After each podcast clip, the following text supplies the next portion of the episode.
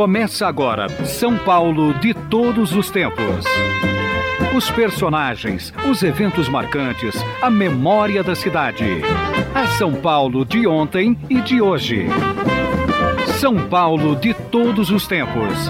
Um programa premiado com o colar do centenário pelo Instituto Histórico e Geográfico de São Paulo. Apresentação de Geraldo Nunes.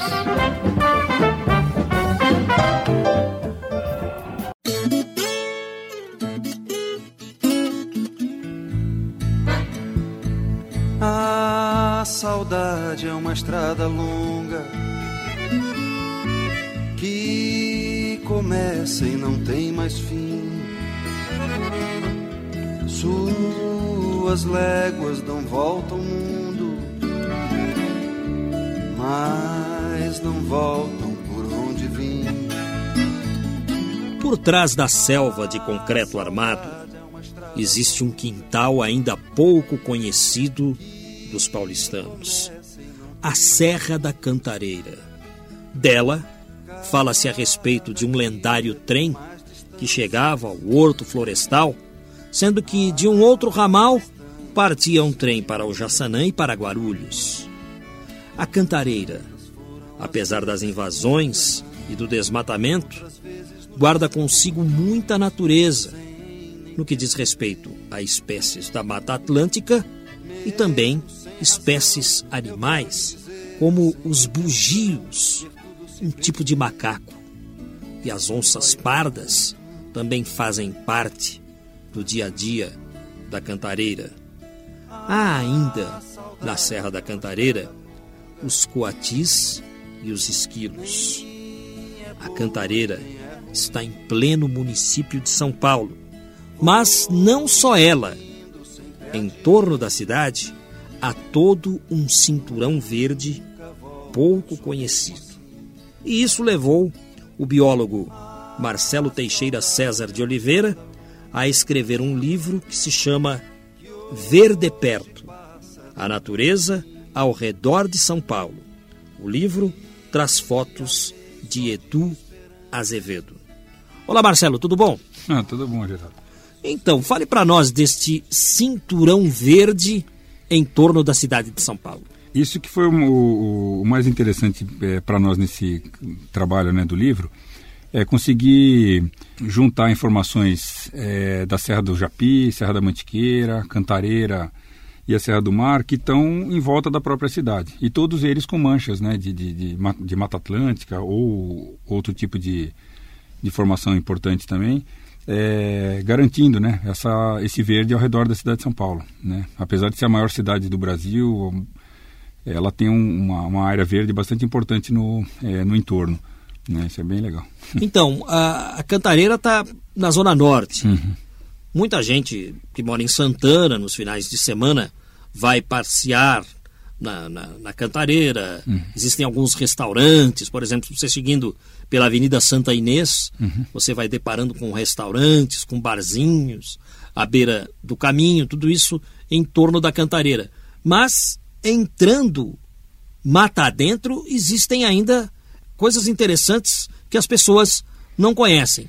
O que você falaria? Eu já citei aqui uhum. é, animais, espécies da Mata Atlântica, uhum. mas enfim, o que falar da Cantareira? É, a Cantareira é um, hoje é um parque estadual, administrado pela Secretaria do, do, do, Meio Ambiente, e ela funciona hoje como um quintal né, de Mata Atlântica dentro da cidade de São Paulo. Ela tem a área equivalente a 7.900 murumbis, né? Como é que é isso? Ela tem 7.900 hectares. Estava mais ou menos 7.900 campos de futebol do tamanho do Murumbi. Né? Do tamanho do, do campo, não do estádio. É, do campo.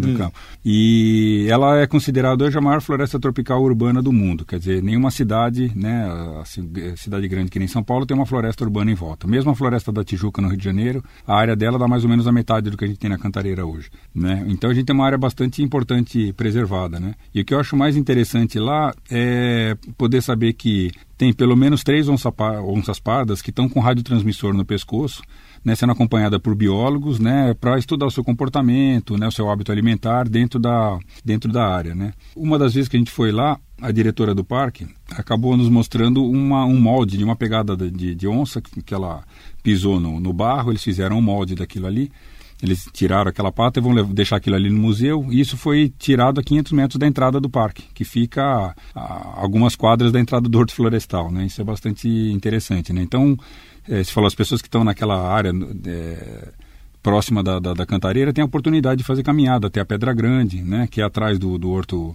da entrada principal do Horto Florestal, e podem conhecer tudo isso. Né? Fora as outras caminhadas que, que existem dentro do, do núcleo engordador, núcleo Águas Claras, que são abertas à visitação pública. Tá, né? Você tá Bastante tá citando coisas interessantes aí hum. que nós podemos ir explorando pouco Isso. a pouco nessa entrevista. Você claro. falou de onças pardas monitoradas. Uhum.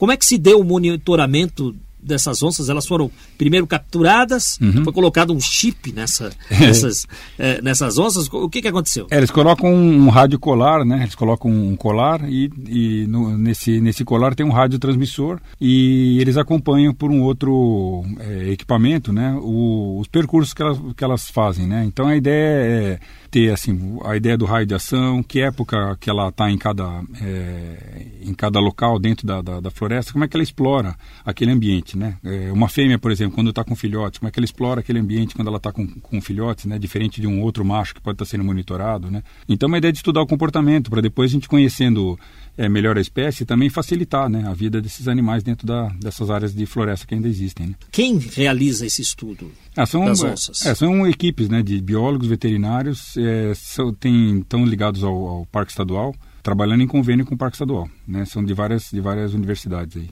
Esse, né? Tá, depois você falou da Pedra Grande. Uhum. Passeios monitorados da Pedra, a, Pedra Grande. Uhum. Onde é que fica essa Pedra Grande? É, a Pedra Grande, o acesso dessa parte lá do parque é, pode ser feito próximo à entrada principal do Horto Florestal. Né, chegando no, no, Horto Florestal, tem um, um, muro que, que acompanha a, a entrada do horto. É só seguir por aquele muro, você vai acabar saindo na portaria da Pedra Grande, que tá, é uma das áreas de visitação da Cantareira. É, lá existem três passeios que as pessoas podem fazer. Né? Eles não são é, difíceis, né? É, inclusive tem uma novidade lá que tem um percurso de cerca de 800 metros que foi feito para deficientes físicos serem monitorados pelos, pelos monitores do parque que foram treinados para estar tá acompanhando isso, né? E ele é aberto de sábado, domingo, feriados e nas férias eles abrem para o público em geral o mês inteiro. Então né? até os deficientes físicos podem chegar podem... a essa pedra grande? Até a pedra grande não, mas fazer caminhadas dentro da cantareira sim. Caminhadas assim, percorrer os, as trilhas, né? Mas porque eles, eles eh, não deixaram em formato de, de trilha, né? Eles trabalharam para que pudesse ter acesso, né? A largura dela, se a pessoa for com cadeira de rodas, ela tem uma largura é, maior para a pessoa poder percorrer e os monitores levam a pessoa para fazer o, o, percurso. Isso eu achei uma novidade agora bacana porque dá acessibilidade a várias pessoas, né? Quer dizer, é um lugar que dá para frequentar pessoas de terceira idade, dá para crianças, né? Com seus pais e tal, e tomar contato com a mata dentro de São Paulo. Na Parque, Cantareira. É, Parque Estadual da Cantareira. O Parque Estadual da Cantareira, Isso. que fica ao lado do Horto. Isso, que fica ao lado do Horto. Tá, para né? se chegar lá, uhum. é Avenida Santa Inês, né? Isso, isso. Mais ou menos, é, é essa Avenida Santa Inês é uma confluência da Voluntários da Pátria. Uhum. Porque a Voluntários da Pátria tem trechos que ela é contramão. Uhum.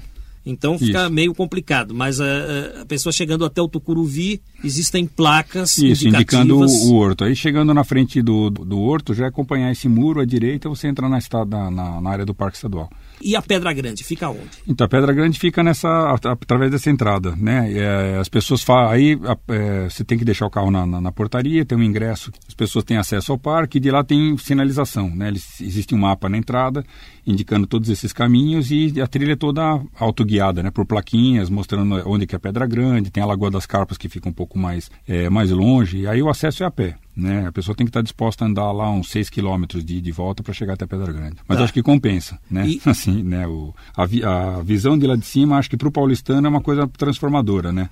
Pelo menos para mim foi assim. Você chegar lá em cima e ver a mata em contato direto com, é, com a cidade, não tem uma área rural, não tem uma indústria, nada. Você vê, parece até que é uma montagem fotográfica, porque a mata está encostada na cidade. E é da floresta. Pedra Grande que você tirou a foto da capa do seu livro? É, foi de lá que o Edu fez a. a é o Edu, né? É, Edu Azevedo. Isso, isso. Foi, foi de lá. E o interessante é assim, que quando, quando a gente está lá em cima da Pedra Grande e o céu está limpo, né, bem limpo, agora no inverno a gente teve essa possibilidade de, de, ver isso. A gente enxerga a Serra do Mar do outro lado da cidade, né? Na nossa direita, é, estando na Pedra Grande, se enxerga o Pico de Jaraguá e todo o conjunto que eles chamam de Serra dos Cristais, que é essas serras que vão para o interior, Serra do Japi e tal, que tem essa ponta dentro da, é, da cidade de São Paulo. E à esquerda, o começo da Serra da, né, a região que vai a caminho da Serra da Mantiqueira. É, para lá. Então é, é, bem claro essa ideia de que assim a gente está cercado por serras, né, em volta da, é, da cidade. É muito bonito, né, ver isso de lá. Como é que está a proteção da Serra da Cantareira é, em, em, termos assim de manancial para a cidade de São Paulo? É, to, toda a área do, do, do, parque hoje protege essas nascentes e, mananciais que saem é, lá de dentro. Não tem, por ser uma área, pegar bastante de uma área alta, né, de, de esses mananciais lá eles estão protegidos. O problema do parque é mais invasão de terras nas áreas do parque próximo da rodovia Fernão Dias, né? E essas áreas onde existe invasão de, de, de pessoas, né? nas terras da, da, do parque. Né? Mas em questão das águas, essa parte está protegida, né? Inclusive, essa área fez parte né, da, da, do sistema de águas Cantareira. O sistema de Cantareira de águas é, é, é dessa área. Aí, né? Surgiu aí e hoje está desativado. Né? Aliás, por que esse nome, Cantareira? Marcelo, Cantareira? Cantareira? É, Cantareira vem de, de cântaros, né? Cântaros eram aquela, aqueles vasos é, de, de barro, né, usados para guardar água, né? E as prateleiras onde eram guardadas essas, esses vasos, né, eram cantareiras, né? Então ficou Serra da Cantareira justamente por causa dessa ideia mesmo de ser uma área rica em, em água, né? Água a cântaros. Água a cântaros, exatamente. Seria isso. por isso? É, água potável a cântaros. Água potável é, a cântaros. A cântaros, né? Por isso Cantareira. É. Tá. Tem uns, uns, nomes curiosos lá também. Por exemplo, um, uma das áreas que tem de visitação do parque, que fica mais nessa região ali da, da Fernão Dias, ela tem o nome de núcleo engordador, né? Aí muita gente fala, núcleo engordador, né? Engordador do quê, né? Quem, é, quem vai se engordar lá? É, é, é, o contrário de um spa, né? É.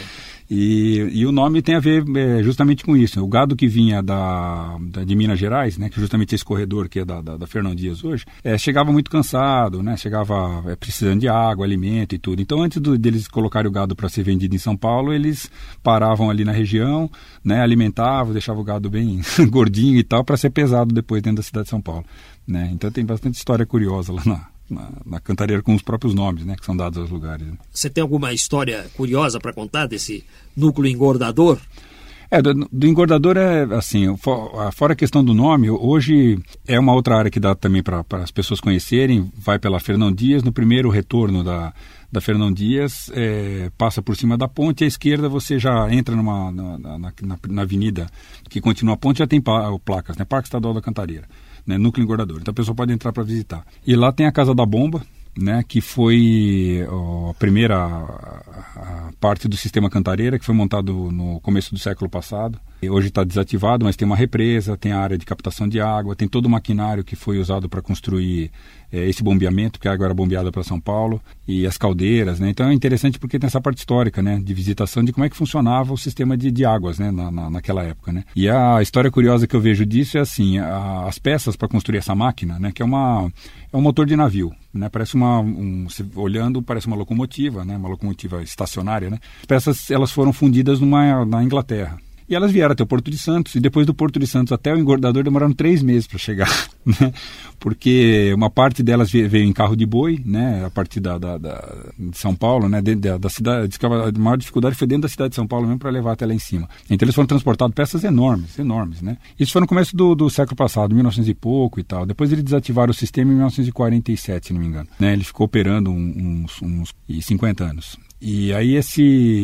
Aí ele foi todo montado, as porcas lá tem o tamanho de uma mão de uma pessoa, né? E assim vê tudo, todas as peças é, de lá para serem só montadas aqui, né? Então acho interessante as pessoas irem lá e. E o, outra coisa é, que foi curioso, eu fui levar um grupo para visitar lá.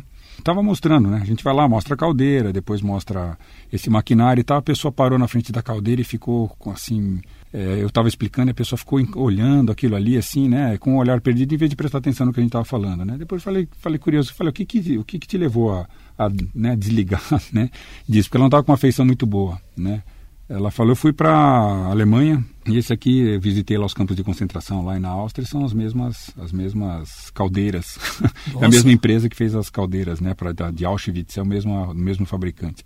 Puxa, interessante isso. E está tudo fácil de visitar? É, Fernão Dias, no primeiro retorno da, da, da, da Fernão Dias, uma ponte, né, que passa por cima da estrada, passa por cima dessa ponte, na, quando cair nessa primeira avenida, já tem placa, né, Parque Estadual de Serra da Cantareira, núcleo engordador. Aí segue as placas e chega nessa, nesse lugar aí com essa parte histórica também.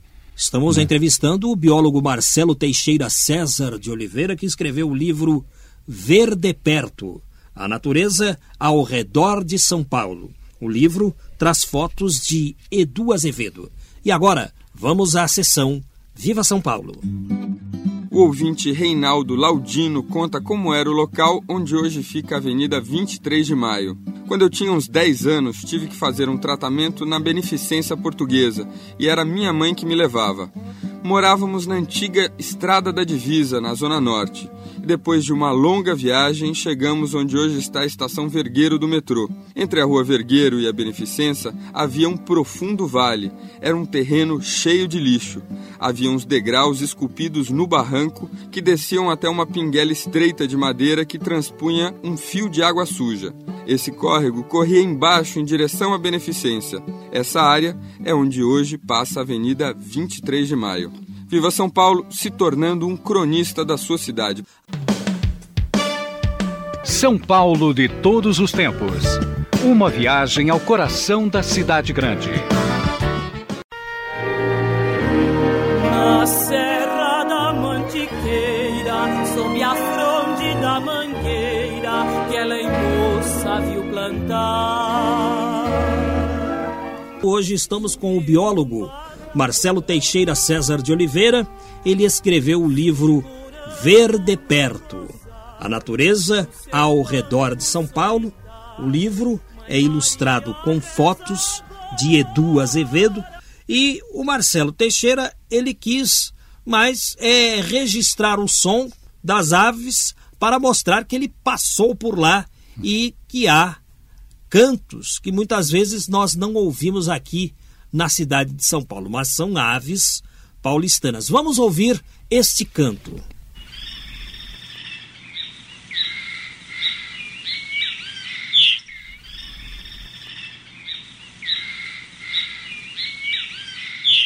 Que canto é esse?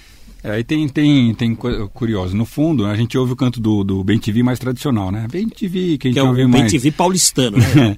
e que a gente ouve uma, mais claro no canto e reconhece. Mas o Bem TV, ele tem vários cantos, né? Então, tem um trinadinho, né, que ele vai fazendo aquele, som, aquele sonzinho, ele também é, faz essas outras variações e brincadeiras com, com o próprio canto, né? Ele tem mais do que só aquele mote que a gente conhece, é, que dá o nome para o pássaro. Tá, então, e é você é trouxe algum outro canto para ouvirmos?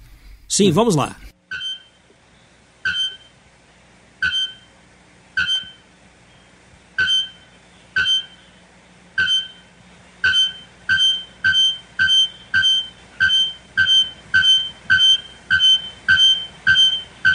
É, esse eu acho é, curioso, muita gente conhece, algumas pessoas hoje não, não podem mais ter esses passarinhos em gaiola, mas a gente acaba pelo canto, né, identificando em algumas casas. É araponga, né?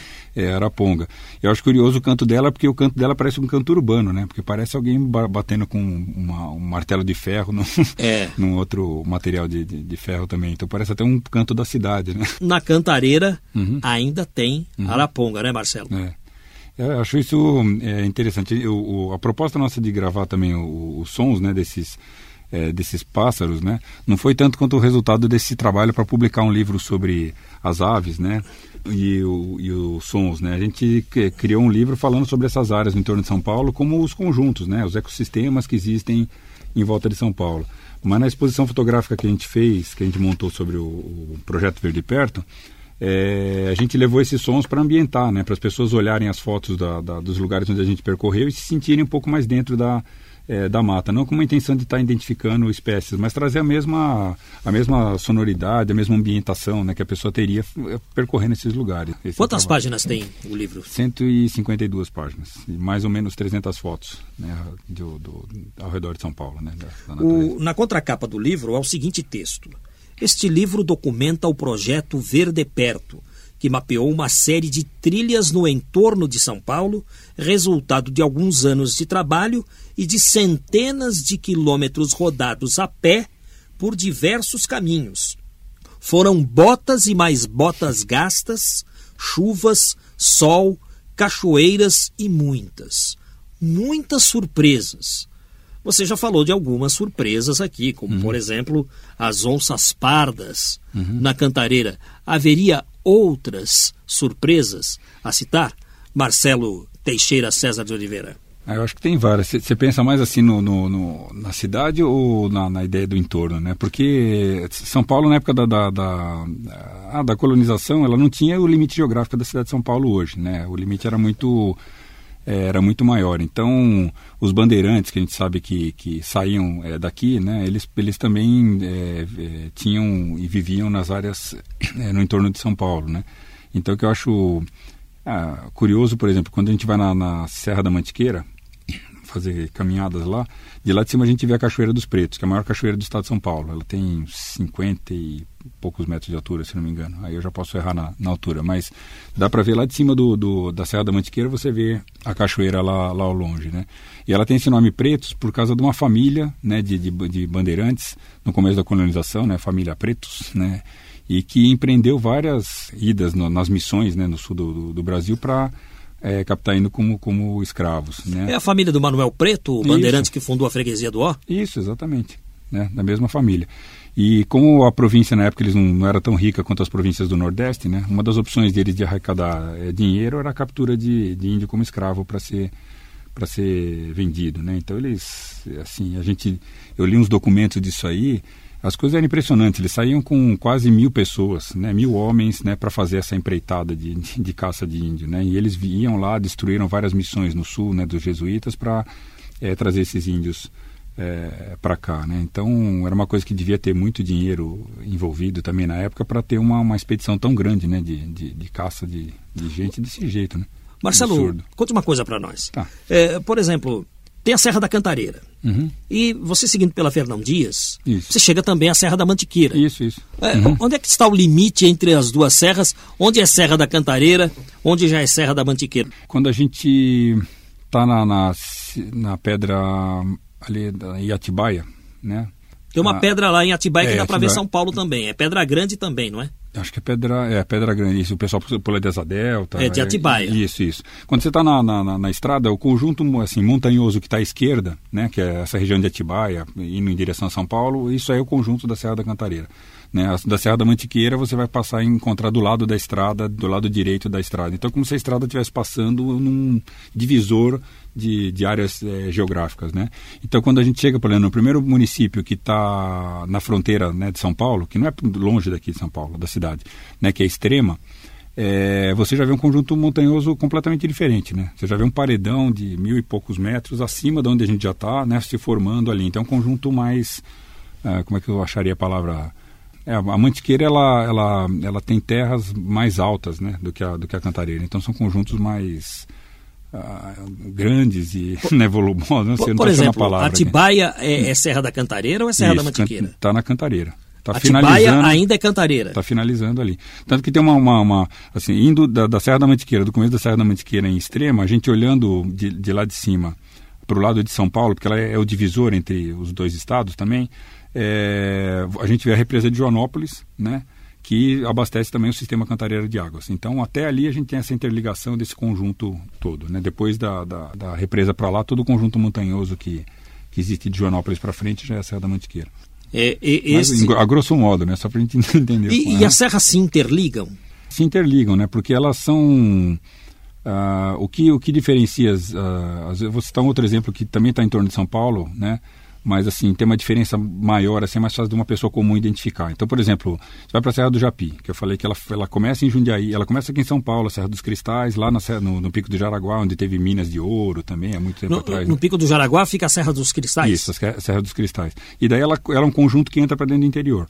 Mas se você fizer uma, uma, uma dessas percursos que a gente fez em torno de São Paulo, é, próximo de Jundiaí, na Serra do Japi, já pelo solo você percebe a diferença. Lá é um solo de arenito, a gente está acostumado aqui com o granito, que é essa rocha escura, preta, né, que a gente está acostumado a ver. Você vai na Serra do Japi, a rocha já é branca, né? Você pega nela, ela, se ela está decompondo, você desfaz a rocha na mão. Aqui você não pega uma pedra de granito e consegue fazer isso, é uma rocha é, sólida, né? Então, é, são montanhas também, mas a constituição é, é, é outra, né? É outro tipo, porque eles, por isso que eles denominam com nomes diferentes, né? Porque elas são conjuntos diferentes, a formação rochosa é outra.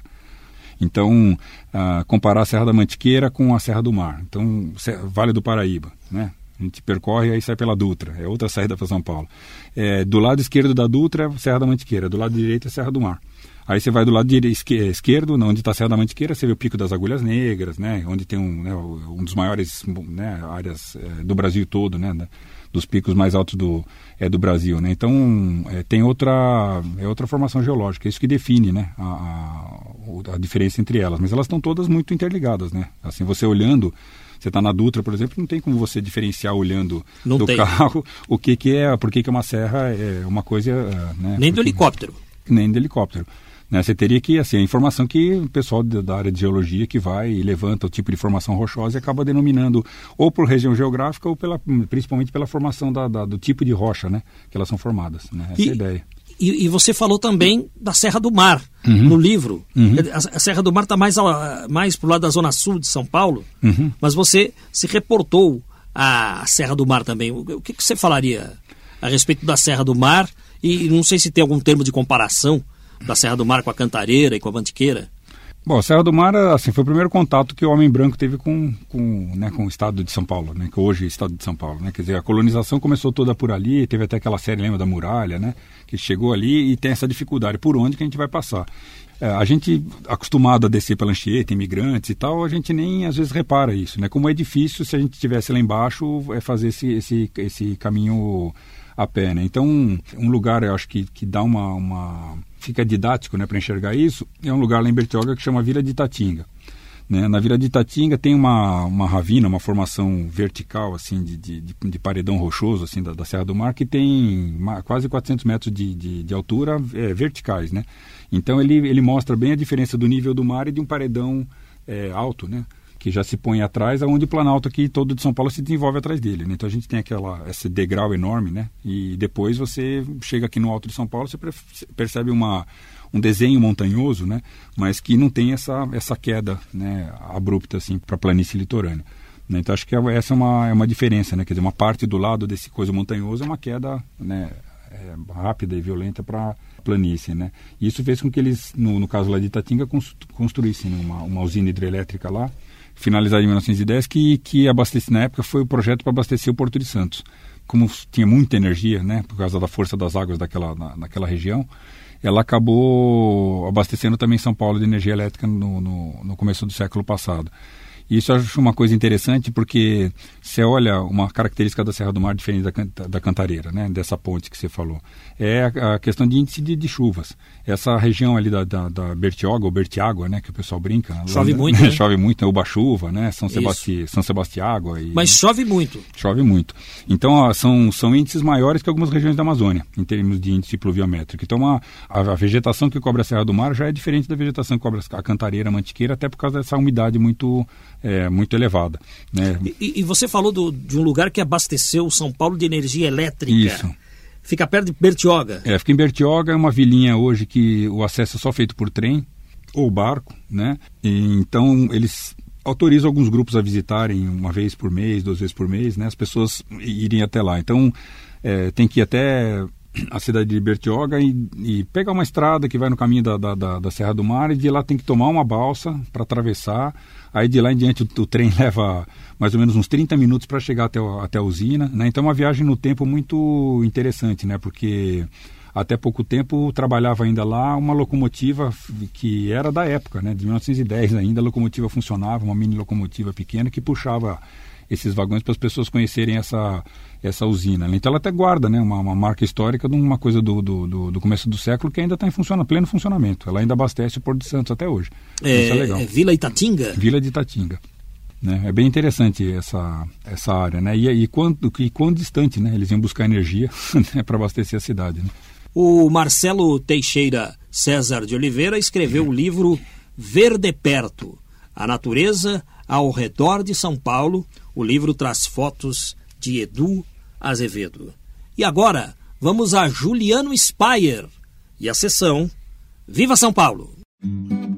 O ouvinte Roberto Riso conta que só os moleques mais perdidos se atreviam a entrar nos primeiros fliperamas. Nos anos 70, as casas de diversões eletrônicas eram antros escuros e mal frequentados. Na Avenida Rio Branco havia uma dessas casas com seus pinballs mecanoides. Em tais primórdios, era preciso coragem para entrar num desses lugares. Depois veio um milagre tecnológico e 1981 foi o grande ano. Polaris, Pac-Man, Donkey Kong, Star Crash, Fire Action e Cavaleiro Negro chegaram quase ao mesmo tempo. A rede Playtime espalhou-se pelo centro da cidade. No prédio Martinelli, uma dessas casas devorava centenas de fichas por dia. Quantos office boys não vi chorando, sentados na guia, por ter suas pastas surrupiadas ao serem deixadas sobre as máquinas nas quais eles estavam jogando. Viva São Paulo escrevendo as suas histórias da cidade. Estamos falando sobre as serras que envolvem a Grande São Paulo. Estamos apresentando São Paulo de todos os tempos. Os personagens e eventos de São Paulo de ontem e de hoje. Estamos falando sobre as áreas verdes em torno da Grande São Paulo, nesta entrevista com o biólogo Marcelo Teixeira César de Oliveira. Ele escreveu o livro Ver de Perto, a natureza ao redor de São Paulo, livro que traz fotos de Edu Azevedo. Marcelo, nesta sequência do São Paulo de todos os tempos, eu vou pedir para você contar um pouco da sua história, não é? O que te levou a ser biólogo? O, o que te levou a se interessar por natureza, vivendo numa cidade tão árida como São Paulo? Olha, eu acho que o primeiro estímulo, é, sem dúvida, foi familiar. Né? Meu pai, ele, ele, final de semana, a gente intercalava. Né? Um final de semana a gente estava no interior, outro final de semana a gente estava no litoral. Quando era jovem, ele velejava com um suíço na represa da Guarapiranga, quando era limpa e tal. Então, ele mesmo já teve muito estímulo de, de contato com isso. E eles saíam, meus pais sempre saíam comigo e com a minha mãe para esses lugares, né? Então acho que assim, o grande estímulo para mim assim foi esse esse contato mesmo desde pequeno, né? Essa facilidade de ter ido em várias praias desertas do litoral de São Paulo, que hoje a Rio Santos, né, acabou é, dando acesso. A gente ia com carro pela praia, pegava estrada de terra, né? Meu pai era um pouco aventureiro nesse sentido, né? Até, por exemplo, aquela caverna do diabo, que hoje é explorada, né, assim, bastante turisticamente. Meu pai chegou aí lá quando não tinha nem estrada, né? Eles subiram a pé até o morro, foi um cara com lamparina, entrou e mostrou, né? Então isso aí acaba deixando... É um estímulo, né, para a gente é, ir conhecer os lugares, né? E transmite esse conhecimento que a gente tem. Meus avós também eram do interior, né? Meu avô de Itu, minha avó de, de, São Bento do Sapucaí, né? Então sempre as histórias que eles contam, né? E de, vida rural sempre ajuda a gente a ter estímulo para esse trabalho, né? E depois eu, eu, acabei fazendo biologia e tinha coisas que eu tinha impressão, por exemplo, na parte marinha, eu fiquei sabendo que pindá, né? Era ouriço, que era um equinodermo ou qualquer coisa dele. Pindá? é, pindá é um ouriço preto, né? Que dá no costão, é um, é, é um, um animal que está lá na, na, as rochas, né? E que as pessoas vão, algumas pessoas né, sem querer põem o pé e se espetam com aqueles espinhos e e tá, então ele está lá no, no, no na, na, nas pedras vivendo lá calmamente. Lá eu conhecia desde moleque aquilo ali, porque o caiçara dá o nome de Pindá, né? Porque é um nome que vem do, de origem indígena, né? Aí quando eu fui fazer faculdade, naquela ali, eu, o ouriço do mar, do grupo dos equinodermos, que faz parte as estrelas do mar. Então você vai saber tecnicamente as coisas que você já observava. Então eu lembro de uma aula minha na, na, na, na USP que eu achei engraçado era uma aula de zoologia, a professora resolveu colocar fotos de alguns pássaros. No final, ela colocou a foto de um bentivi, de um, desculpa, de um tico-tico e de um pardal. Perguntou para as pessoas, se as pessoas, né, dos alunos que estavam, acabaram de entrar na, na, na USP, né, tinham o que, que, era cada pássaro e tal. E, assim, eu fiquei quieto, porque eu tinha uma certa timidez lá de, de, entrar na faculdade, fazer pergunta e tal.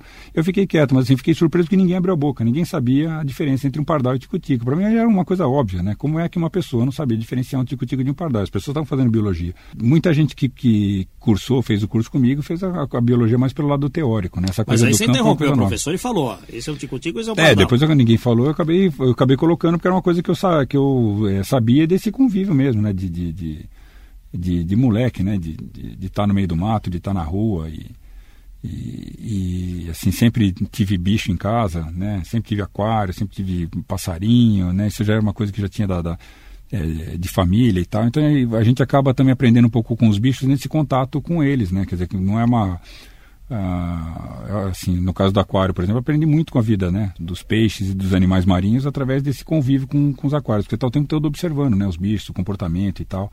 Isso é bem é interessante para quando a gente vai numa área natural e você conseguir interpretar né, o que está acontecendo. Porque muita gente é, vai e não, não enxerga né, o, que tá, o que a natureza está mostrando, né? Porque não tem um treino né, de, de olhar para isso. Como é que se chama seu pai? Nereu César de Oliveira. é ele que te levou a conhecer é, ele, é, isso, né? ele, minha mãe, os dois são, né, sempre foram muito assim. Ele tinha mais esse espírito de aventureiro, minha mãe sempre acompanhou, né? E, isso acho que foi é, muito estimulante pra gente, né? Sua mãe, assim, como é que se chama? Gleides também. Gleides Teixeira, César de Oliveira. uma, uma história que eu acho, hoje até falando com a minha mãe, porque ela também é ouvinte do seu programa, né? Eu fui confirmar uma, uma coisa com ela. Falei, mãe, a senhora contou que foi lá para o Sesc Bertioga, né? Como é que foi essa história da, da, da viagem? Ela falou, ah, eu com, eu com a sua tia, né?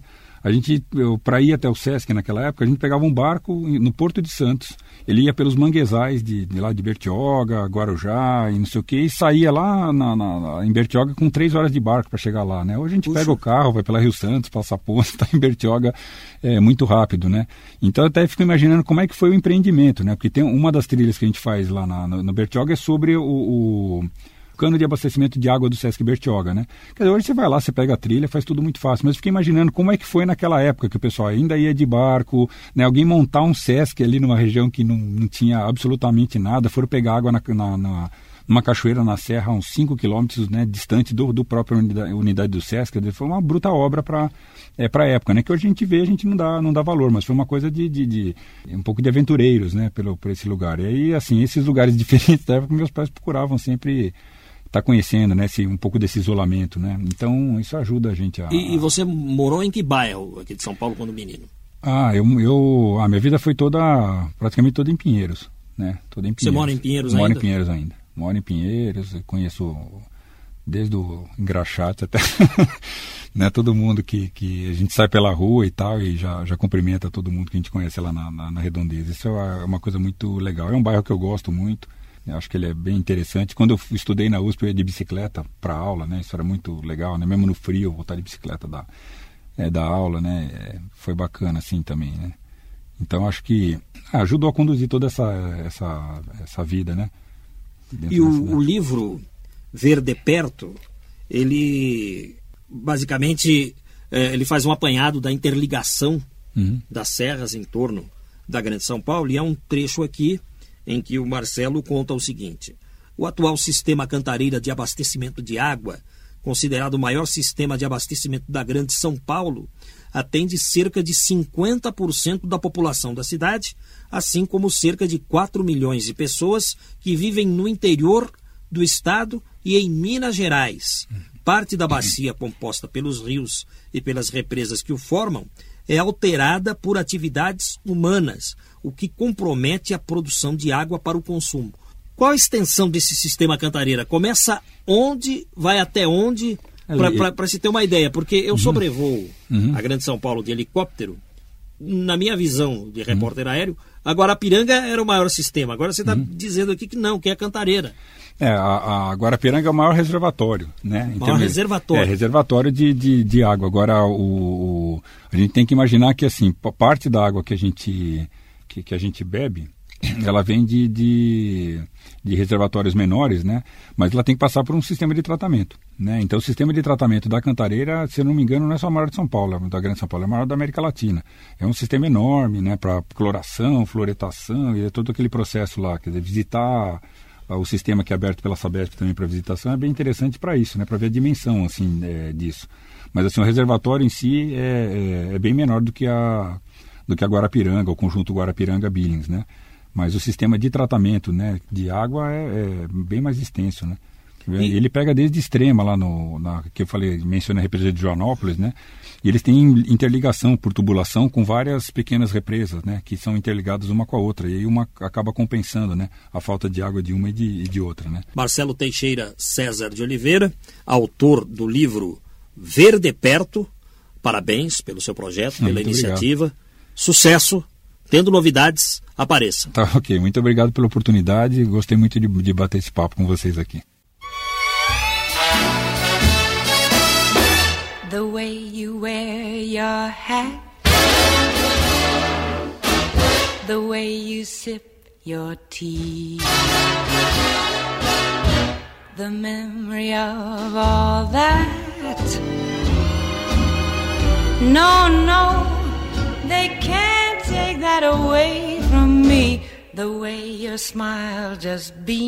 Trabalhos técnicos e mixagens de Antônio Silva, o Toninho Cuca. A produção e apresentação é deste amigo que vos fala, Geraldo Nunes, com o apoio do Rodrigo Rodrigues. Sendo assim, até lá! On a bumpy road to love. Still, I'll always, always keep the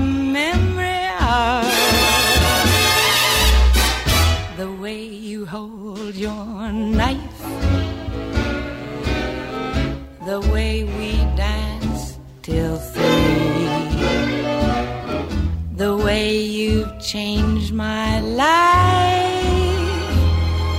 No, no, they can't take that away from me. no, they can't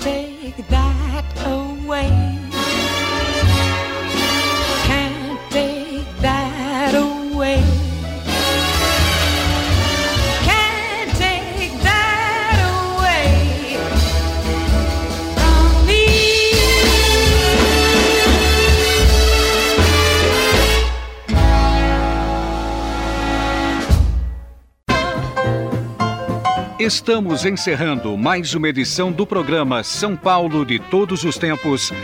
Os personagens, os eventos marcantes, a memória da cidade. A São Paulo de ontem e de hoje. São Paulo de Todos os Tempos. Um programa premiado com o colar do centenário pelo Instituto Histórico e Geográfico de São Paulo. Apresentação de Geraldo Nunes.